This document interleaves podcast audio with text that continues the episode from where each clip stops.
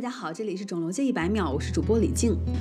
最近，美国芝加哥西北医科大学的科学家在《柳叶刀肿瘤学》上报道了一项关于脑胶质瘤的一期临床研究，使用了一项关于新型颅骨植入式超声设备，证实超声辅助微泡技术可以打开血脑屏障，让静脉输注的化疗药物进入癌变区，而且血脑屏障会在停止超声波后的一个小时之后恢复。哎，是不是很神奇？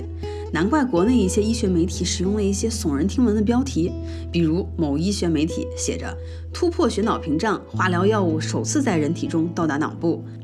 这个标题有个明显的错误，那就是这个研究中用到的紫杉醇是可以少量通过血脑屏障的，只是它只是输注量的百分之一到百分之八，因此啊，治疗脑肿瘤的疗效其实很差。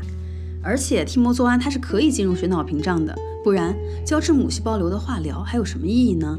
虽然这个新闻啊，它铺天盖地，但很少有报道详细的描述这个植入的小物件它是到底是怎么起效的。我们查了一下，原理并不复杂，在这里和大家分享一下。首先解释一下研究中的这个超声送药系统，它的全称有点拗口，是低强度脉冲超声波伴随静脉注射微球。那么这个微球到底是什么呢？与植体紫杉醇不同，这个注射微球它并不是把紫杉醇药物放在微泡里。这个微球就是一到三微米直径的微气泡，外皮呢是磷脂双分子层，你可以把它想象成一个空细胞，把微球和紫杉醇溶剂混合在一起，伴随输入到患者的体内，然后开动植入的超声波装置。那么这个小装置它并不大，只有六厘米见方，感兴趣的朋友可以点开文稿看一下实物。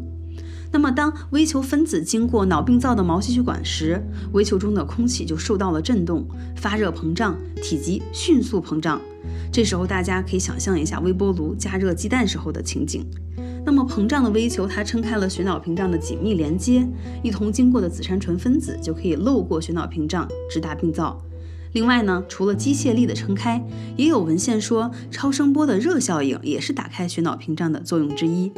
我们在文稿区放了一张动图，大家可以直观的感受一下。